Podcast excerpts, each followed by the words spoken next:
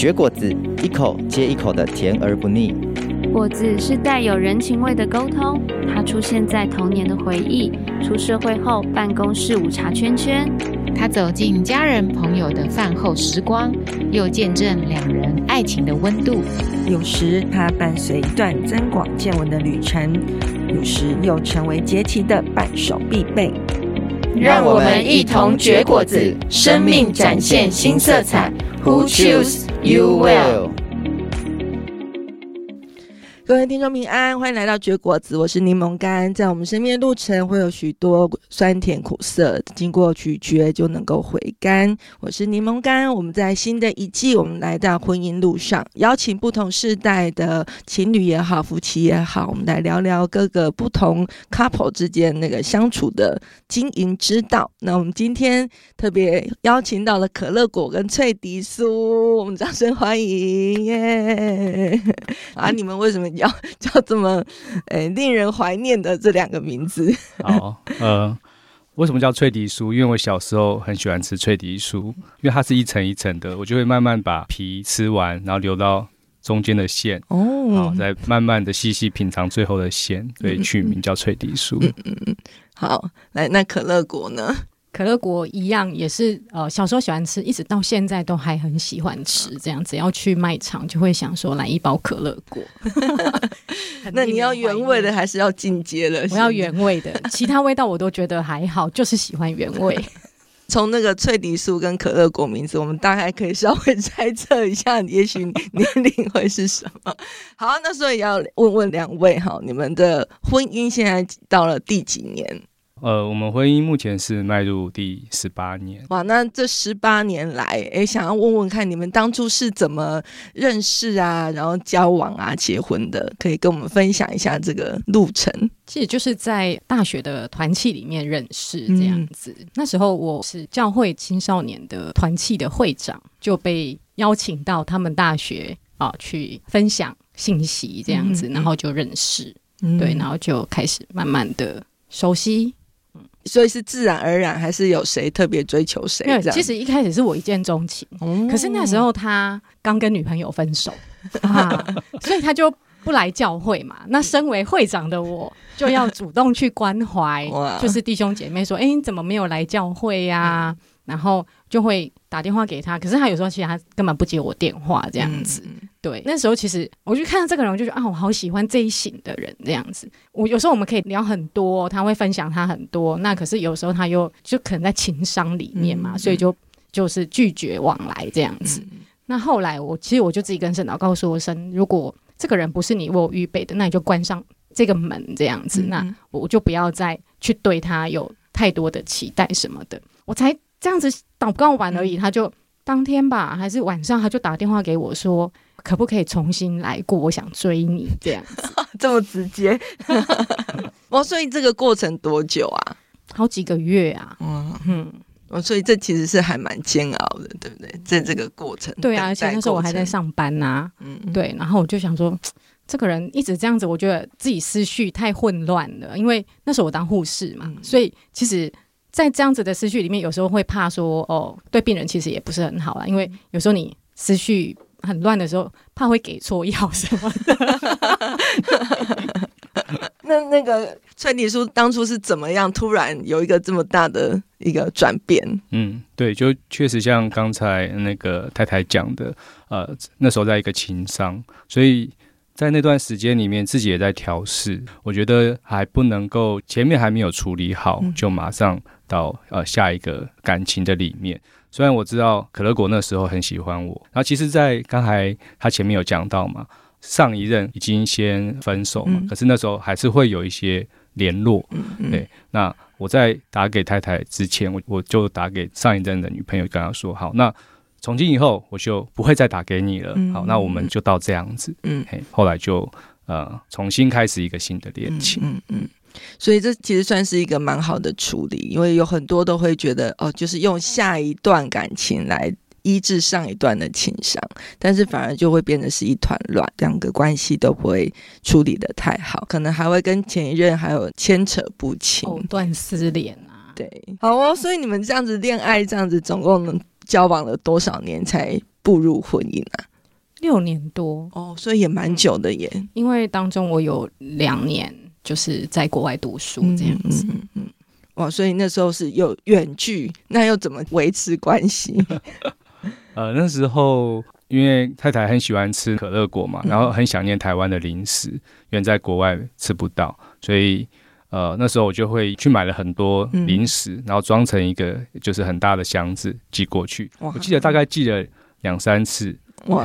然后 第一次用海运，就不知道海运寄那么久，寄了不知道一两个月才到。后来就空运比较快。对，然后就是他在那边读书两年嘛，我大概也去了呃两次还三次，去这样子去看他，对，找他那。刚好也有机会去那个城市去、嗯、去游玩，嗯嗯嗯嗯，哇！所以这个也是有经历过这样子的一个过程，嗯、对。那是什么样的因素，或者是说对方身上有什么特点、优点，让你们觉得认定了，对，这个就是我要的那个人？呃，我欣赏可乐果，因为我觉得他是一个很单纯的人，然后对人是很真诚。好，没有什么太多的心思，或者是勾心斗角啊。特别是他对人很有爱心，好，看到对方有需要，还有一个很乐意的心去帮助别人。我觉得这点非常的吸引我，因为我也是一个比较简单的人。那可乐果呢，又在翠迪叔身上一见钟情之后，发掘了哪些特质？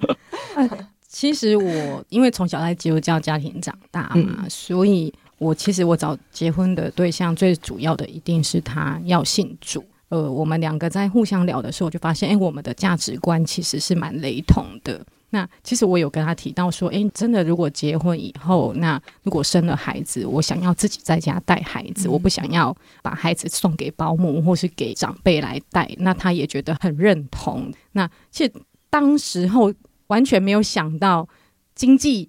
这一块会怎么样？这样子，可是就是很单纯，就是觉得说，哎、欸，我我就是要自己带孩子。那另外一方面，我觉得他是一个很有责任心的人。那还有对我来讲，从以前我就觉得男生要写字好看，对，所以那个之前有好几个人追过我，然后本来也觉得还蛮 OK，可是我一看到他们的字，我就受不了了，我就无法了。所以我就觉得好像写字好看，一直在我里面有一个很深的吸引力，这样子。对，这个好像也也是一个。点是，我觉得哎，这个人我 OK。对，呃，因为我岳父是写毛笔的，嗯、所以他的字非常好看。嗯、那我的字会好看，也是从小被爸爸训练说要写毛笔。毛笔对，所以嗯、呃，就是广告一下，如果字要好看，可以练毛笔。哦，不过这真的也是每个吸引的特点不太一样。不过可以听得出来，是在你们交往的这六年当中，其实有很多的价值观，或者是关于往后可能婚后的一些想法，其实就在那个恋爱过程当中有很多的沟通。嗯。所以就发现说，哎，其实很多观念是蛮契合的。没错，对。那像我以前认识的一个朋友，就是他们婚后会有很多的冲突，其实很多都是因为他们在恋爱的过程当中，其实好像每天就只是我爱你，你爱我，就是在一些比较表面的一些的事情上面，很多的更深的议题没有去探讨，然后以至于到婚后才发现说，哦，原来有这么多的冲突。嗯，但也想要问问你们，就是。那结婚跟恋爱，我们大家都知道有很大的差别。但对你们来说，最大的差别又是什么？结婚后嘛，在一起的时间会比以往多很多。结婚后不是只是面对你我，还是要面对对方的家人、嗯、对方的朋友。是那这个东西其实就是跟恋爱是很不一样的。还有在经济上面，然后在心理上面要独立嘛。哎，你也不可以一吵架你就回去跟爸爸妈妈哭啊，因为都会希望。对方给家人留的是好印象，嗯嗯、所以呃，我自己是不会回到娘家去说，哎，他怎么样对待我什么的。当然，希望父母亲也知道说啊，我们是有用心在经营这样子的婚姻的。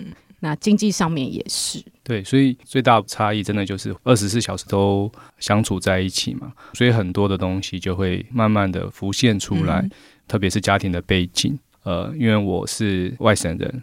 呃，可乐果他们是本省人，所以很多的东西，甚至我们连吃饭的方式、内容都不太一样。我们可以拿一个包子、一碗面就可以当晚餐，可是可乐果来到我们家吃晚餐的时候，他又说：“啊，晚上怎么会吃包子？要吃饭啊！” 对，就是很多的背景的差异，在呃恋爱的时候，当然可能会知道，但不是那么实际的会很深的体会，因为不是。呃，三餐你都要在一起吃，我觉得这样的东西就会造成蛮大的一些冲突或差异，会需要去调试的。我觉得还有一个很大的点就是，可能这也是华人文化的一个习惯，就是媳妇嘛。我觉得公公对媳妇应该就 OK，但婆婆对媳妇可能就会有一些要求。对，那也可能她的要求很多时候是因为她之前也被这样要求，好，所以我才说，就是女人为什么要何苦为难女人？所以当呃，就是可乐果刚结婚的时候，因为我们是住在中立，然后我们就租了一个房子，就在我妈妈家同一个社区，但是不同栋，所以你可以讲一下那个距离非常的近。好，所以那妈妈就会对我们有些期待嘛。啊，其中当中呃，就是相处一段时间之后，妈妈就来跟我说，哎，她希望可乐果可以做一些改变，好，比如说讲话要甜一点啊。然后见到人要打招呼啊，其实都有做，只是我会觉得妈妈可能是用一个比较高标准、比较高标准去呃期待或者是去要求。嗯，那就是一开始我我会希望说啊，呃，妈妈可以更喜欢可乐果，所以当然我就会去跟可乐果说，哎，妈妈有跟我说什么？好，那那当然可乐果也很顺服，他就去照着一些就是妈妈的要求去配合。嗯但是前面的要求做到了，后来又发现，哎，怎么还有陆陆续续千百个要求？好，所以我后来，那当然我还是希望说妈妈可以有喜欢他，那他也喜欢妈妈，所以我还是会跟他说。可是你就是当这样的过程一直不断的被要求的时候，就会觉得很受伤，觉得不被接纳，好像我好像就是一个外人。好，因为他不会这样要求儿子嘛，那为什么婆婆会要求？呃，媳妇，对，所以后来我就意识到这样的一个部分是不对的。那我身为先生要做一些改变，嗯嗯，啊，怎么样去帮助这个桥梁可以搭建起来？嗯，所以后来当妈妈，甚至是我的姐姐，就是会来跟我说，因为就是我姐姐也是听我妈妈念。好，念久了，她受不了了，她就会来跟我讲。当他们来跟我说的时候，我就做一些改变，我就听他们说，那我也跟他们解释可乐果它的反应各方面是什么。好，就是我在当中做一个桥梁，让他们彼此了解。他们看到的可乐果不是那个样子，我用我的理解来跟他们沟通。那我也就不再去跟可乐果说，因为我知道那个问题不在可乐果，那个问题是我的妈妈、我的姐姐他们的对媳妇对。他的期待是需要改变的，嗯、要去接纳。嗯、其实这个是一个很难学的功课，对。那但是从这个当中，我觉得最重要就是身为先生，怎么样去保护太太，怎么样在呃婆媳之间做一个好的沟通的角色，嗯，嗯，这一点很重要。这真的太重要，我们男生们要学起来。对，而且这个过程大概这样多久啊？我相信这通常是初期比较会啦，那、嗯、但是。你这样努力了多久？一开始傻傻的就这样子，妈妈跟我说，我就跟她讲，然后后来发现，哎，不对，这个状况没有改善，嗯，啊，反而有时候也会造成我们之间蛮大的一些沟通跟冲突。我觉得这个功课学很久哦，大概六七年，嗯，才慢慢的知道说怎么样去处理，嗯，怎么样去做好一个先生的角色，嗯，去保护太太，也让妈妈啊或啊姐姐姑姑。大姑可以喜欢，就去彼此的接纳，彼此的了解。对，是，对，这的确是非常不容易。但也因为有这样子先生，我们的翠迪叔愿意付出这样的代价，换来的是一个好的一个关系、家庭或是家族氛围的一个和乐。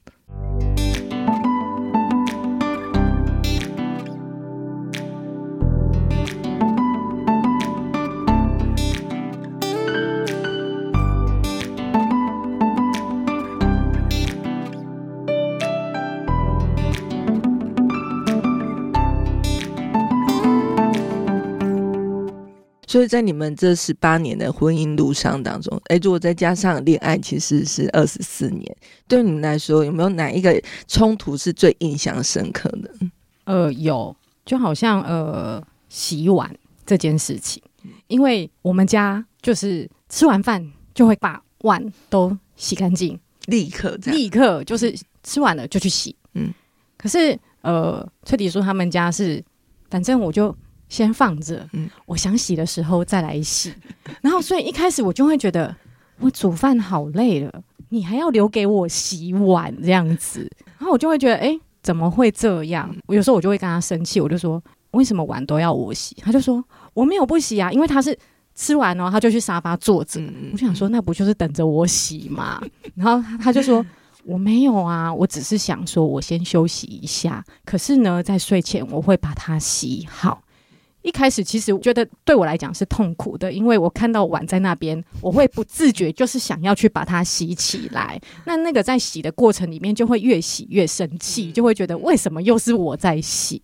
可是后来，那我就想说，那我来等等看看看什么时候真的会来洗。结果真的，我大概等到晚上十点，哇，他要要洗澡前，要洗澡后，他就会把它洗起来。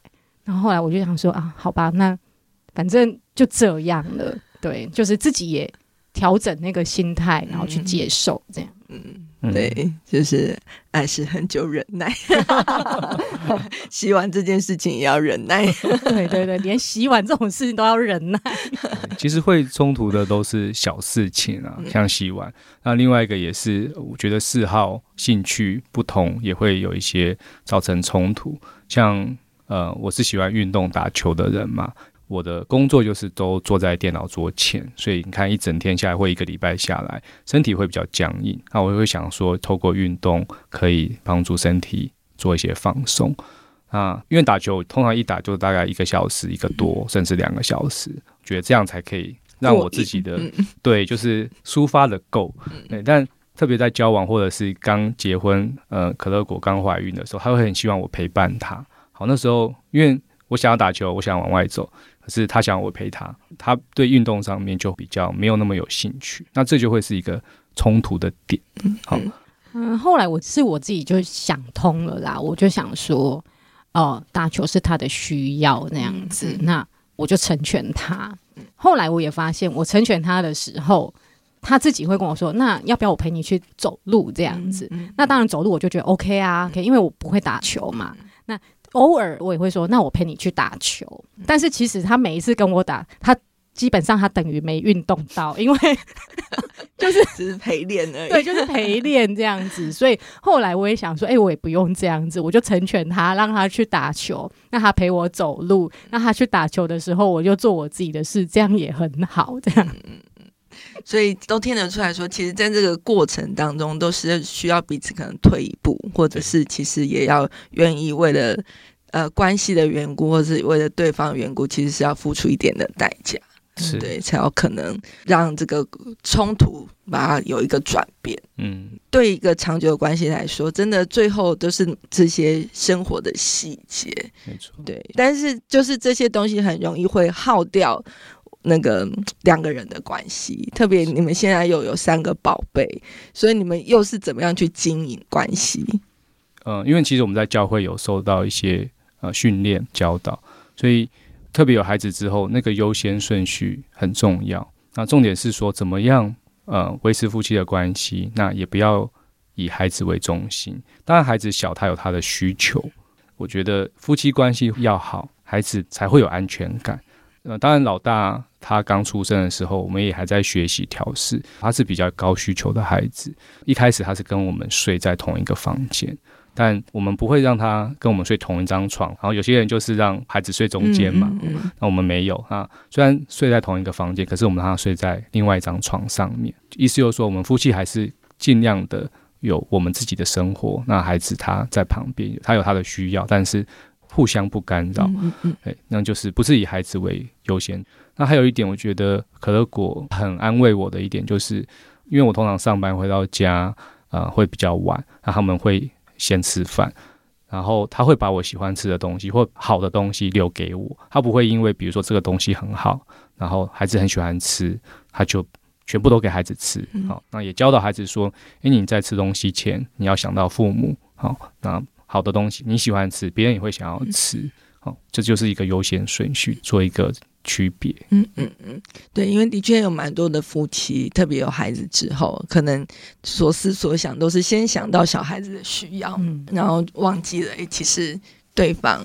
其实是也是非常重要，甚至可能有了孩子之后，对方的名字可能从那个可乐果就变成妈妈，然后从最底处就变成爸爸，对，好像那个整个的那个角色就有一些转变，对。但是的确，我觉得教会有个很宝贵的教导，就是不管孩子的需要是怎样，但一个家最核心还是夫妻之间的关系。觉得从刚刚分享，就是可以从这些生活的细节，其实也是可以去让对方感受到对他的重视。好，所以最后呢，想要请那个崔理叔跟可乐果可以跟我们分享一下，哎，那你们那个长保夫妻甜蜜关系的秘诀，你们觉得是什么？我们会习惯睡前就聊天这样子，我们聊，其实我们会聊我们彼此之间的想法，嗯、然后。就是我们也不会有什么小秘密啦，就是很敞开这样子。那像我在有情绪来的时候，其实我会问自己说：“诶，我到底怎么了？这样为什么这件事情让我这么有情绪？”以前刚结婚就会开始责怪啊，就会觉得说就是你让我不高兴。可是后来我觉得参加了教会很多的课程之后，我开始意识到说：“诶，很多时候。”不是因为对方怎么样，而是我里面到底有什么地雷？那还是我有什么小时候有一些我生活的状况，有一些投射了。那其实就好像有一次他开冰箱，那我就跟他讲说：“你为什么要一直开着冰箱？这样很浪费电。”他就说：“没有，我只是在找东西。”可是那个当下其实我是很生气的，我就觉得你在浪费电。然后后来我就问我自己说：“诶，为什么我这么生气这件事情？”那我就意识到说。哦，我小时候，我爷爷有跟我说不要浪费电这样子，然后所以以前我们家是在做很多事情的时候，就是不能浪费这两个字，所以这个东西很深的印在我里面。所以当我看到哦，不管孩子也好，或者是呃崔丽叔在开冰箱的时候，然后在那边找东西的时候，我我里面的无名火会冒上来 这样子。对，然后后来我意识到，我自我察觉到自己这一块东西的时候，我就发现其实是我错怪对方，错怪孩子。所以每次的自我察觉，其实都会让我觉得很宝贵。那呃，也让我更认识自己。那我也更认识对方。我不会用错误的思想去诠释对方那样子。所以因为这样子，我们两个就比较不容易有冲突。其实刚结婚的时候，我们最会的就是冷战，可以三天我就不跟他讲话这样子。可是现在我发现，我大概连十分钟我都受不了，我就觉得哎。哎，我里面有自我察觉的，我就会跟他说：“哎，其实我刚才是因为什么事情？嗯、我是因为我可能投射在你身上了什么的。所以，其实自我察觉也帮助我我们自己更新，那自己学会放下自己的那一些骄傲也好啊，自己的那些奇奇怪怪的东西。那其实，当我们更多的寻求神，哎，神，我到底怎么了？我们两个就会越来越靠近。嗯嗯嗯，我觉得在婚姻当中维持好的关系，有一个很重要，就是不要记仇。嗯，好，要选择原谅。因为圣经说，不要含怒到日落。那我觉得这个法则在婚姻当中也非常的重要。当然，有时候吵架，有时候会过了日落，又过了好几个日落，但这件事情还是要被处理。那重点就是说，呃，因为夫妻相处，每天相处，大大小小的事情一定都会有摩擦，所以，嗯、重点就是不要记仇。那事情发生有争执，好，那就沟通，沟通完讲好处理，那就学会放下。好、嗯嗯，不要一直抓着对方的领子，好记仇，说翻旧账，以前怎么样怎么样。好，那其实这样的东西对婚姻当中是一个很大的杀手。当然，一路走来，其实我的家庭，我觉得对可乐果来说是呃有一些要求的。那我知道这个东西对他来说也是一个很受伤的地方。可是当我们沟通好，也协调好，需要一些时间，让他慢慢沉淀，他就学会放下。好，那这个东西就不会再成为我们当中一个，嗯，呃，就是婚姻的杀手。那当然就是还有接纳嘛，因为我们人都不完全。有时候婚前你很喜欢他的一个点，比如说喜欢这个人很节俭。呃，婚前我觉得啊，他好棒啊，他好节俭哦。好，那婚后就会觉得说，哎，为什么你那么吝啬？好，对我也那么吝啬。好，所以有时候这些东西就是我们要从一个比较正面的地方去思考、去接纳。这个节俭是上帝创造的美好，当然它会有一体两面的东西。可是我们要从上帝创造的美好这一面去看。好，比如说可乐果他出国啊，很享受的一件事情就是买很多零食，逛。呃，超级市场其实他不是买给自己哦，他是很喜欢买东西，然后回来分享给大家。